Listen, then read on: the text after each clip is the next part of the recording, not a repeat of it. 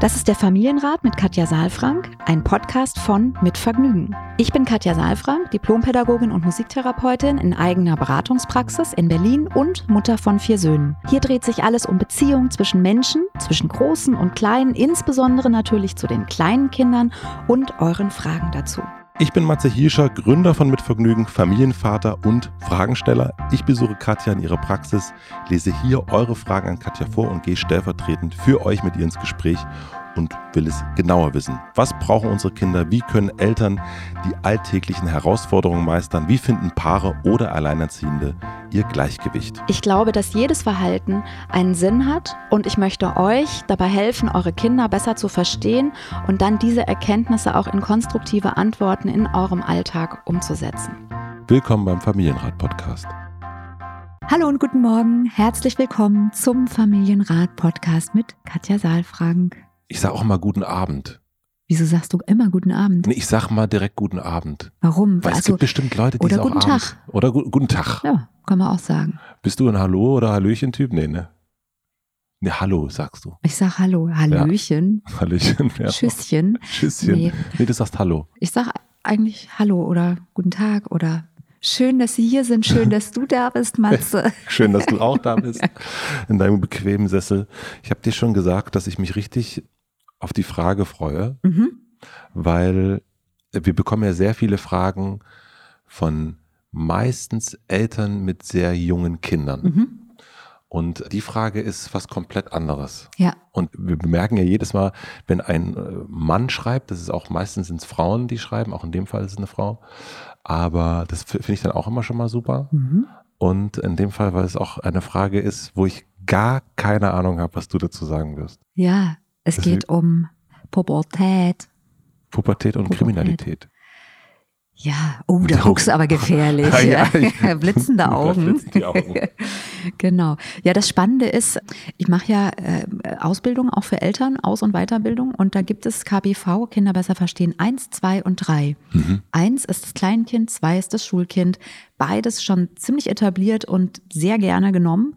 Und jetzt kommt das, wie sagt man, das Pubertier dazu, also das, ähm, der Jugendliche. Ja. Also der Jugendliche, die Jugendliche.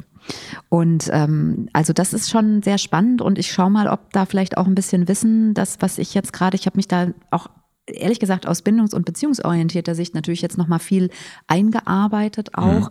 Und diese Module bauen natürlich aufeinander auf, weil es unterschiedliche Altersstufen natürlich sind, aber eigentlich sind sie unabhängig voneinander. Und ich glaube, das wird uns jetzt auch in der Frage begegnen, weil natürlich, wenn wir über Menschen sprechen, über junge Menschen sprechen, die eben ja 10, 12, 14, 16 sind, dann haben die natürlich auch schon Erfahrungen tragen die schon Ja. in sich. Ne? Und das hat natürlich auch einen Einfluss dann darauf, ja, wie sie agieren und, und ähm, wie sie auch in die Welt gehen und wie sie in der Welt stehen. Hast du das hier auch in der Praxis, dass du hauptsächlich Fragen bekommst zu eins und zwei und weniger zu Pubertieren? Doch, also das ist schon auch, ist auch mit dabei. Also oft ist es ja so, dass Eltern auch nicht nur ein Kind haben, sondern dass dann eben sie hierher kommen und sagen, ich habe, also wir haben Themen mit der Sechsjährigen, wir haben aber auch einen Zweijährigen oder eben auch so, wir- das haben wir auch schon oft gehabt, ne, dass dann eben eine Konstellation da ist, wo es auch ältere Kinder gibt Ja. und wo man dann eben auch mal über die Pubertät spricht. Doch, aber das habe ich auch ganz gezielt. Und trotzdem ist es so, dass ja die Fragen, also ich, ich empfinde diese Fragen letztlich eigentlich am allerschwierigsten, weil es so die Schwelle auch ist zum, ja, die Schwelle zum Erwachsenwerden, wo eben die Kinder schon auch Verantwortung für das, was sie tun, einerseits übernehmen, andererseits eben auch stark auf die Rückbindung und auf das, was an Beziehungen stattgefunden hat in den Jahren, in Ja. den Jahrzehnten davor, um so zu sagen, angewiesen sind. Und ähm, das werden wir jetzt, wir sind ja eigentlich schon mitten in der Frage drin, ne? Ja. ähm, werden wir jetzt bestimmt auch nochmal besprechen, ganz konkret. Also vielleicht liest du einfach erstmal die Frage vor, um unsere Hörer SupporterInnen auch mit reinzunehmen. Bevor ich die heutige Frage vorlese, möchte ich euch unseren Supporter vorstellen. Unser heutiger Supporter ist Lego Duplo. Lego steht von Kleinkind an bei meinem Sohn schon immer ganz, ganz weit oben auf der Lieblingsspielzeugliste. Das ganze Kinderzimmer ist voll. Er kann sich wirklich stundenlang damit beschäftigen und entdeckt immer wieder neue Kombinations- und Spielmöglichkeiten, was ich großartig finde. Mit den neuen Sets von Lego Duplo, große Baustelle und Güterzug ist der Kreativität und Abenteuerlust eurer Kinder keine Grenze gesetzt. Kleine Baumeister in ab zwei Jahren werden die Maschinen der großen Baustelle zum Zusammenbauen lieben. Bin mir ganz sicher, einen großen Bulldozer, einen Mini-Bulldozer gibt es. Gibt einen Kipplaster, einen Radlader und einen Kran mit sehr, sehr coolen Funktionen. Es gibt zum Beispiel einen Rückziehmotor, Licht, Ton und eine Seilwinde. Die große Baustelle enthält sogar einen Imbissstand für die Mittagspause. Es gibt ein Toilettenhäuschen, da wird auch mitgedacht und fünf Bauarbeiter. Es ist ein super Geschenk für alle, die am liebsten baggern, buddeln und immer eine Schippe drauflegen wollen. Wenn eure Kinder lieber LokführerInnen spielen wollen, ist der Güterzug mit Push- und Go-Motor eine tolle Sache. Einfach anschieben und los geht die Fahrt mit verschiedenen Funktionen und liebevoll gestalteten Figuren gibt es immer neue Geschichten zu entdecken. Ihr legt die Funktionssteine einfach auf die Gleise und lasst den Zug hupen, stoppen, wenden, auftanken und beladet die Waggons mit dem großen beweglichen Kran. Die Lego Duplo-Steine werden speziell für kleine Kinder entwickelt, um ein sicheres Spielen zu gewährleisten. Und das Tolle an Lego ist, dass es nicht nur die motorischen Fähigkeiten eurer Kinder fördert, kreatives Spielen ist eine tolle Art, um ganz nebenbei auch geistige, emotionale und kognitive Entwicklung eurer Kinder zu unterstützen. Schaut einfach mal auf lego.com/duplo und entdeckt gemeinsam mit euren Kindern noch viele andere tolle Sets. Den Link packen wir natürlich auch in die Shownotes. Vielen herzlichen Dank an Lego Duplo. Und jetzt komme ich zur Frage. Milena, der Name geändert. Hallo Katja und Matze. Mein kleiner Stiefbruder ist mittlerweile 15 Jahre alt. Er lebt mit seiner Mutter in einer Großstadt in Deutschland. Meine Stiefmutter war ab seiner frühesten Kindheit immer beruflich viel unterwegs. Er wurde oft mit materiellen Dingen aus meiner Sicht getröstet. Wenn meine Stiefmutter weg war, ist er viel bei unserer Großmutter gewesen. Sie hat das Herz am rechten Fleck, kann ein Kind gewissenhaft versorgen, das beste Essen und die sauberste Wäsche waschen. Nur Liebe und Wärme kann sie nicht körperlich zeigen, sprich ein nicht fest in den Arm nehmen und drücken. Mein kleiner Stiefbruder ist seit seinem zwölften Lebensjahr stark auffällig und er rutscht immer weiter in die Kriminalität ab. Als Kind hat er viel Konsole gespielt, hat wenig Aufmerksamkeit durch seine Mutter bekommen und hat schon im Kindergarten Regeln gebrochen. Zum Beispiel, indem er einfach über den Zaun geklettert und nach Hause gelaufen ist. Er umgibt sich mit Gleichgesinnten, manchmal auch deutlich ältere Jungs. Er dealt mit Drogen, bedroht, prügelt, erpresst. Auch einen Schulverweis hat er nun erhalten, er besucht eine Realschule. Er hat keinen Respekt vor Lehrkräften. Er sieht sich sehr cool, nicht aber, wie sehr sein Leben schiefe Bahnen annimmt. Es kam nun schon häufiger vor, dass die Polizei zu Hause bei ihm geklingelt hat. Mein Vater und meine Stiefmutter leben seit einigen Jahren getrennt, wir haben aber alle noch einen guten Kontakt zueinander. Wenn ich oder mein Vater mit ihm sprechen, hört er zu und ist auch vordergründig einsichtig, auch respektvoll im Umgang mit uns. Nur habe ich das Gefühl, er kann nicht aus seiner Haut. Etliche Gespräche mit Psychologen haben nichts gebracht. Der nächste Schritt wird nun ein Gespräch mit dem Jugendamt sein. Vielleicht wäre eine Jugendeinrichtung was für ihn, nur fühlt er sich dann nicht total verlassen. Und lernt er dadurch vielleicht Jugendliche kennen, die ebenfalls Probleme dieser Art haben und sich eventuell daran auch noch gegenseitig bestätigen. Wir wissen nicht so recht weiter. Wie kann man die Sache angehen? Wie soll es weitergehen? Welche Wege gibt es? Er ist noch so jung und wir haben große Angst um ihn. Vor allem die falschen Entscheidungen für ihn zu treffen. Ein Rat von euch wäre uns viel wert. Liebe Grüße, Milena und Familie.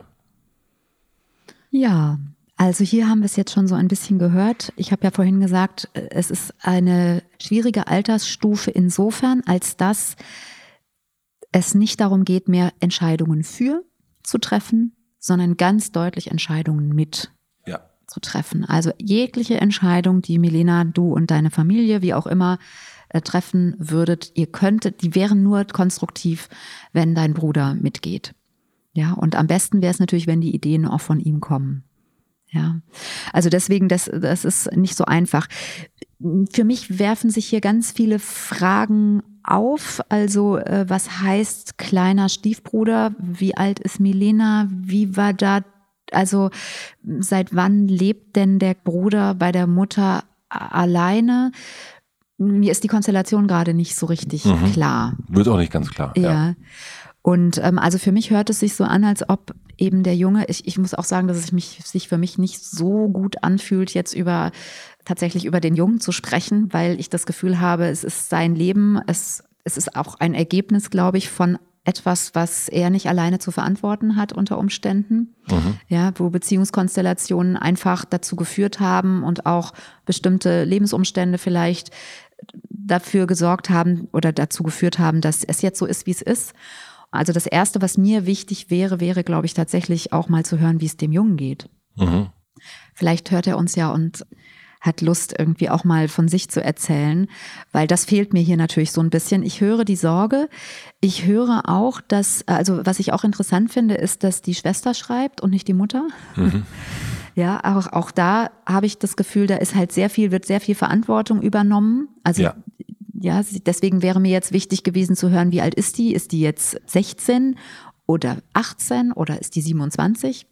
So, also hat die auch so eine, vielleicht eine, eine Form von Mutterstelle angenommen und fühlt sich da verantwortlich. Ja, und dann wäre natürlich wichtig zu wissen, wie sprechen die denn mit ihm? Also hier steht, ne, wir, ähm, wenn ich oder mein Vater mit ihm sprechen, also Schwester und Vater sprechen, hört er auch zu und ist vordergründig einsichtig. Mhm. Ja, was heißt das genau? Also mhm. er sieht dann ein, dass es kein guter Weg ist und was ist die Alternative? Also ich glaube, dass, also das, was aus dieser ganzen Mail heraus mir ins Herz springt, ist, dass wenig Beziehung da ist und oder war erstmal für den mhm. Jungen. Und es hört sich ein bisschen einsam an, ehrlich gesagt. Also mhm. so dieses, ähm, er ist seit seiner frühesten Kindheit war er ohne Mutter wenn ich das richtig lese, ja. alles. Ne? Ja, ja, genau. Also war bei seiner Großmutter auch. Und dann ist er bei der Großmutter aufgewachsen, die ein, also die sozusagen eine, wie soll ich sagen, eine gute Betreuung sicherstellen konnte, Wäsche waschen und super essen und so weiter, also gut versorgt hat. Mhm. Ja, und wenn ich das richtig lese, dann ist wenig emotionaler Halt und wenig ja. emotionale Anbindung gewesen. Und das ist etwas, was jetzt eben deutlich wird, ne? Das, was für mich jetzt so deutlich oder was daraus sich für mich ergibt es, dass da eine große Einsamkeit unter Umständen, emotionale Einsamkeit entstanden ist, weil Kinder brauchen Nähe, Kinder brauchen Geborgenheit, Kinder brauchen jemanden, der sie in den Arm nimmt, der ihnen sagt, du bist wertvoll, du bist wichtig, du bist richtig, du bist okay, so wie du bist. Ja, und das ist gerade in der Zeit, wenn die Kinder eben in diese Ablösung kommen, jetzt kommen wir mal zu der Pubertät, KWV 3, mhm. ja, dann ist die größte Veränderung letztlich für Eltern, ist, dass sich die Bindung verändert. Also die Abhängigkeit, die emotionale Abhängigkeit zu den Eltern. Ja. Die verändert sich, die verschwindet ein bisschen, die wandelt sich, ja. Wichtiger werden, und das lesen wir hier, auch wichtiger werden Menschen im Außen. Menschen, die eben gleichaltrig sind oder älter sind, also Gleichaltrige spielen eine ganz wichtige Rolle, Peer Groups, also Menschen, die im Außen sind und die eine, eine, einen Verbund und eine Gruppe darstellen, so wie eben vorher Familie da war oder eben auch nicht da war. Ja, Fakt ist, dass, mhm. dass junge Menschen dann auf der Suche sind nach Beziehungen zu Gleichaltrigen, die eine bestimmte Qualität haben, nämlich Anerkennung, Wertschätzung, Dazugehörigkeit, auch ähm, gespiegelt zu bekommen.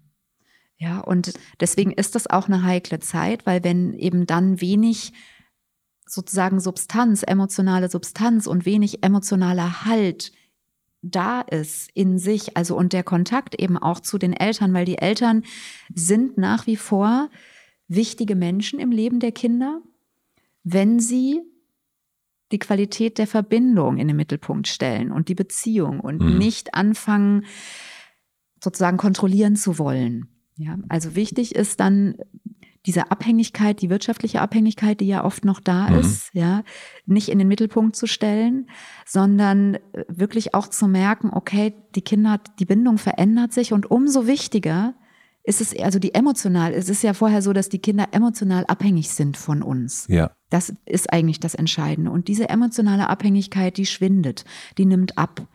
Und das fühlt sich für uns Eltern auch oft erstmal ja an wie, wie, wie verlassen werden. Ja, ja, während eben die Kinder sich in eine andere Richtung orientieren erstmal. Mhm. Und ich kann es aus eigener Erfahrung sagen, dass die Kinder kommen wieder und es wird anders, noch tiefer, noch, ähm, noch quali, also weil wir nicht mehr die Verantwortung sozusagen als Eltern tragen, sondern weil wir auf einmal Herzensmenschen von den Kindern mhm. sind. Okay. Und das ist etwas, wenn ich da hier drauf gucke, dass, also ich höre das oder ich lese das, ne, Drogen, bedrohen, prügeln, erpressen und so weiter. Das scheinen Dinge zu sein, die in diesen hier gleichgesinnt wird hier gesagt, ja, auch deutlich ältere Jungs. Das heißt, der der 15-Jährige ist auf der Suche nach Orientierung. Und das ist das, was ihm an Orientierung begegnet. Ja. Und daran hält er sich fest. Und es wäre eben wichtig, dass es jemanden gibt, der, der konsistent, also wiederkehrend und gleichbleibend in der Intensität an ihm dran ist. Also der ihm signalisiert, du bist wichtig, du bist uns wichtig und es gibt nicht eine Maßnahme, die man jetzt treffen kann. Mhm. Ja, es sei denn, es passiert irgendwann dass er eben, dass die Polizei eben, dass er eine Anzeige bekommt, dass er dann vor das äh, Jugendgericht kommt oder dass er vielleicht auch älter ist und dann eben vielleicht auch gar nicht mehr unter das Jugendstrafrecht fällt. Ja, und dann gibt es eben dann Maßnahmen, die vom Staat getroffen werden. Ja, das wäre gut, wenn das verhindert werden könnte, weil dann natürlich die Orientierung, also die Peer Group sich deutlich verändert und da dann die Gefahr natürlich auch groß ist, erstmal da festzusitzen im wahrsten Sinne des Wortes und, und nicht weiterzukommen, auch keine anderen Kreise zu haben. Ja. Könnte das die Schwester übernehmen? Also es wirkt auf mich so. Na, ich frage mich, wo die Mutter ist. Das, die, ich weiß, wir wissen das jetzt nicht, ne? Mhm. aber das ist, ist, die Mutter kommt mir hier so wenig vor. Ähm. Na, die, also wenn wir eh in einer Situation sind, wo eine Abnabelung stattfindet, nochmal ein, ein mhm. Abkehren hin zu anderen Gruppen und so weiter, dann also ich weiß es, also ist, ist ja erst gestern gewesen, meine Pubertät, aber ich hatte auf jeden Fall keinen Bock auf meine Eltern. Gar nicht. Und bei mir war es tatsächlich dann eher meine Cousine zum Beispiel, die mhm. drei Jahre älter ist, zu der ich mich dann hingezogen gefühlt habe und die dann irgendwie für mich irgendwie einen Halt gegeben hat und mhm. so weiter und Ansprechpartnerin war für, keine Ahnung, Punk-Interesse. Mhm. Und das hat mir auf jeden Fall, das hätte jetzt mein, meine Eltern mir gar nicht geben können. Ja, ich, also wir sind jetzt an unterschiedlichen Punkten. Ich meine mhm. auch jetzt nicht, dass die Mutter sozusagen jetzt der, der engste Vertraute wird. Ne? Das, ist, äh, das ist nicht der Punkt. Das stimmt. Das können Eltern nicht sein an diesem Moment. Und trotzdem insgesamt kommt sie mir halt so wenig. Also ne, sie ist ja hier quasi seit frühester Kindheit unterwegs. Ja. Wo ist sie denn jetzt? Also ja. was hat sie für Gedanken auch? Mhm. Ne? Weil ich glaube, auch da dann zu gucken, das ist ja eine Systemfamilie.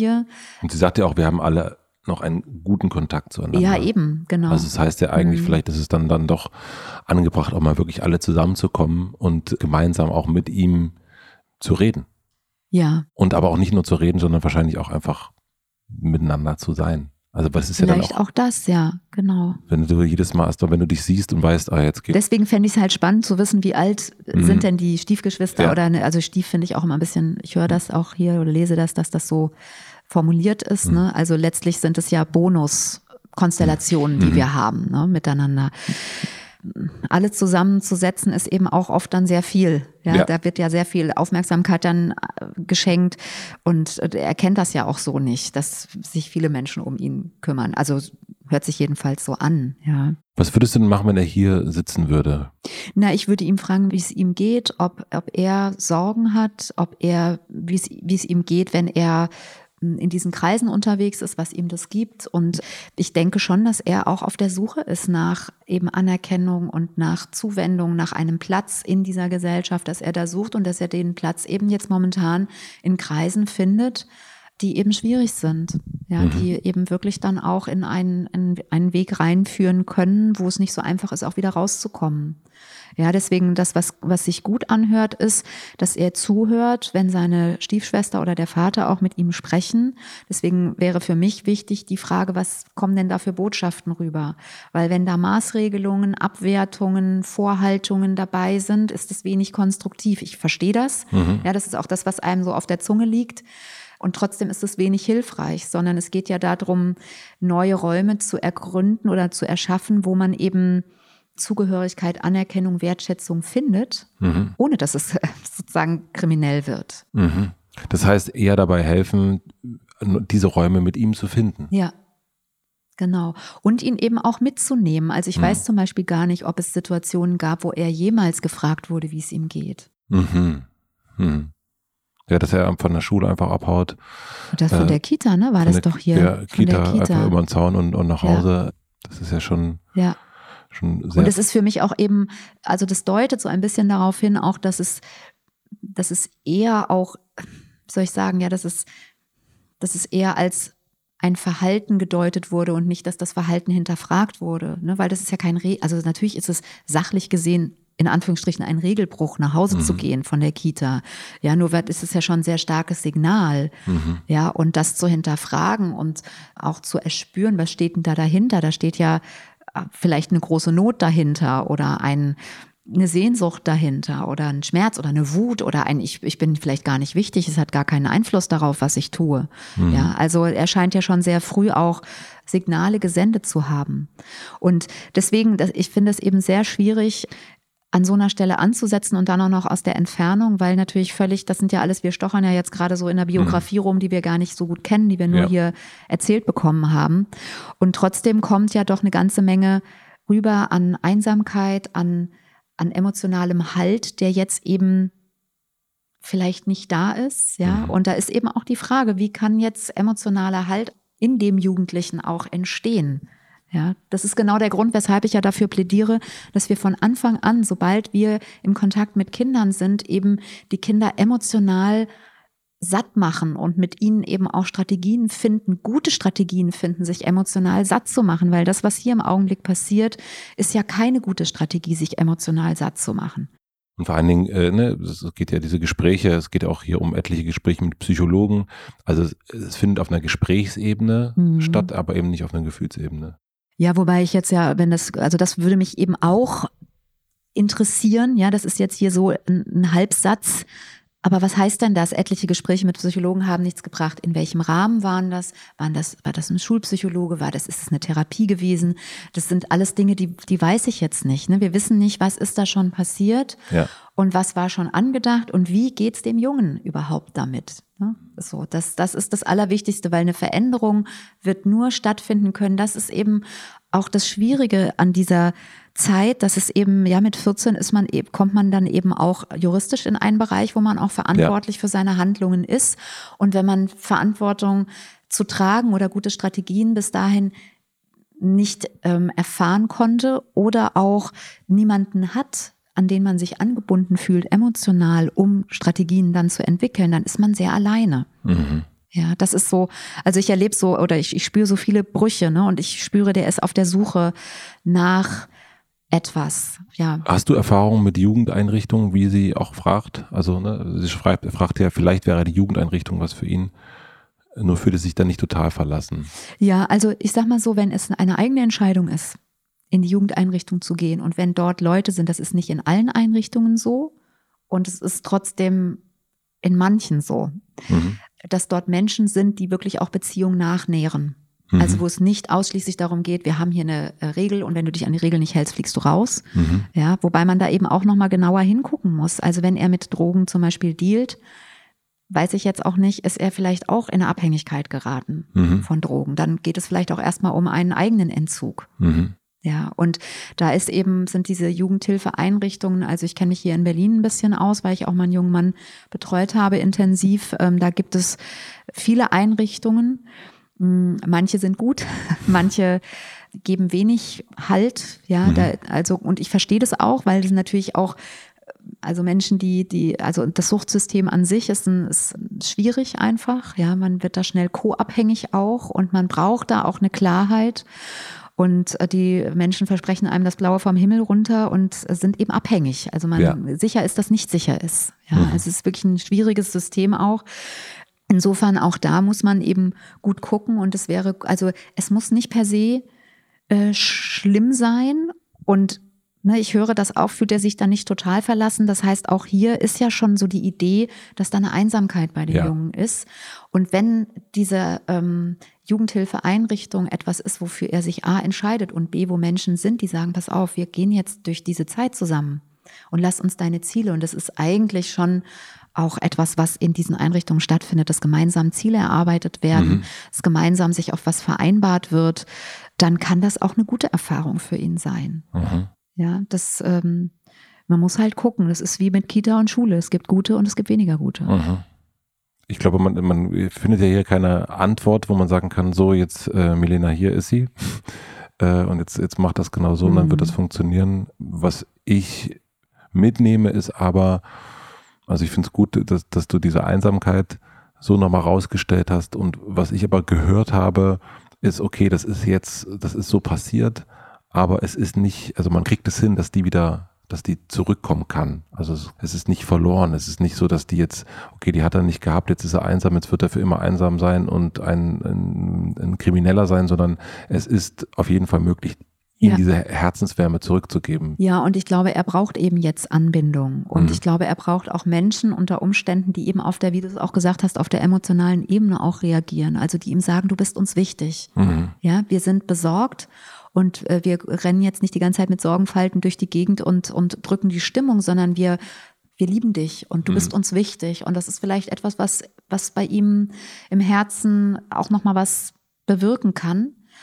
Ja, wenn er das weiß und wenn man eben dann mit ihm gemeinsam ganz, also ganz konsequent sozusagen auch mit ihm gemeinsam erarbeitet, in welche Richtung kann das jetzt gehen und auch immer wieder einen Raum gibt auch für diese Autonomie. Ja, also ich, das ist ganz klar, er braucht jetzt auch Räume, um sich auszuprobieren. Es wäre eben gut, wenn diese Räume ja nicht in diesem Milieu stattfinden mhm. würden. Ja, also Drogen, Drogendealen und so weiter. Das ist einfach saugefährlich, gerade in dem Alter. Ja. Ähm, also ich meine, es klingt so, als ob es in einem anderen Alter nicht gefährlich wäre, aber ich meine einfach, weil, weil eben man noch nicht in diesem Alter die Konsequenzen vollumfänglich auch absehen kann. Ja. Ja, und man sitzt dann irgendwann an einem Punkt, wo man nicht mehr alleine rauskommt. Und das könnte sein, dass das jetzt schon der Punkt ist. Und das kann ich Melena auch nicht, das kann ich auch nicht äh, aus dieser Entfernung sagen, ob es da nicht auch vielleicht etwas braucht, wo man sehr entschlossen handelt. Also wo man sagt, wir wechseln jetzt die Schule. Ich habe auch schon Familien erlebt, die einen Ortswechsel, einen kompletten Ortswechsel gemacht haben, einfach um rauszukommen und ein ganz neues Umfeld zu schaffen für den mhm. Jugendlichen. Auch ein guter Punkt.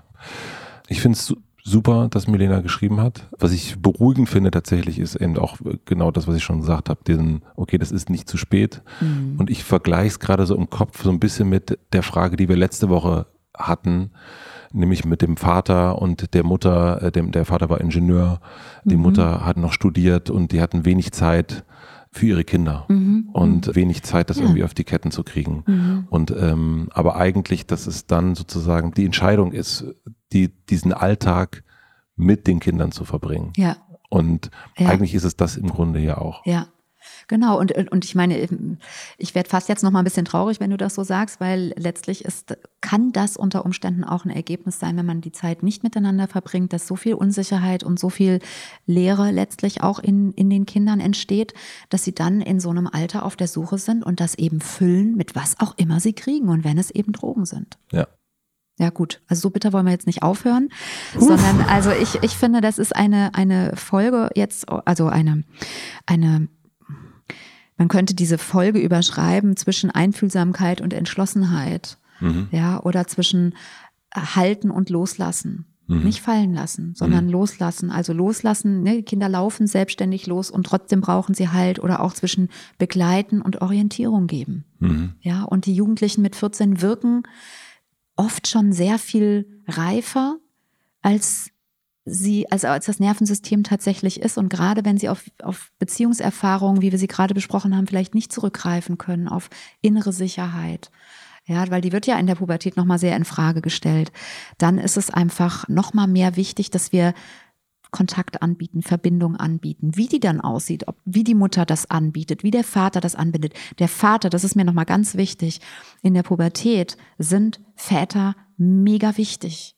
Mhm. Spätestens dann gehören die auf die Bildfläche. Ich sage das jetzt nochmal ganz entschieden, mhm. ja, weil das hat was wirklich auch mit einer, mit einer Klarheit zu tun, mit einer Identifikation zu tun, auch mit einer Ebene, ja, also das, das wird nochmal ganz entscheidend. Ja, das habe ich auch in meiner Mutterschaft so erlebt, dass ich einen bestimmten Anteil da abdecken kann und dass mein Mann ganz entscheidend ist im Kontakt zu den Jungs. Mhm. Nochmal viel entscheidender als, also hatte ich so das Gefühl, als am Anfang, als die Kinder klein waren und es um Stillen ging und um die Autonomiephase und so weiter. Das ist gar keine Frage, da ist man so gleichberechtigt. Ne? Aber ich finde, es gibt irgendwann so einen Punkt, gerade bei Jungs, wo eben dann die Väter auf die Bildfläche müssen. Ich würde sagen, Milena, ihr habt was zu tun. Ja, der äh, Vater äh, hier, der, Vater, der ist entscheidend. Genau. Aber auch die Mutter. Also eben auch, ich finde find diesen Punkt mit dem, dem die Örtlichkeit mhm.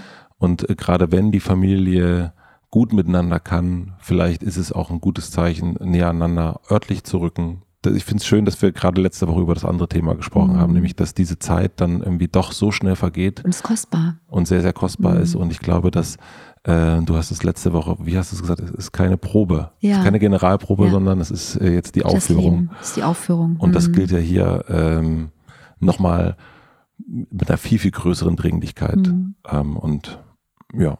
Ja, Milena, vielen Dank. Alles Gute euch. Lasst gerne mal hören, ob ja, Impulse sehr, sehr dabei gerne. waren. Und alles Liebe. Alles Liebe. Vielen herzlichen Dank. Tschüss. tschüss. Abonniert den Podcast überall da, wo man Podcasts abonnieren kann. Wir freuen uns über Bewertungen, über Kommentare und natürlich, wenn ihr diesen Podcast einer einzigen Person weiterempfehlt. Und nicht vergessen, es gibt keine schwierigen Kinder, sondern nur schwierige Situationen und Eltern, die dann auch mal nicht weiter wissen. Das ist gar nicht schlimm. Das Wichtigste ist, dass ihr mit euren Fragen nicht alleine bleibt und euch nicht zurückzieht, sondern in Austausch geht und im besten Falle natürlich an uns schreibt. Wir freuen uns auf eure Fragen.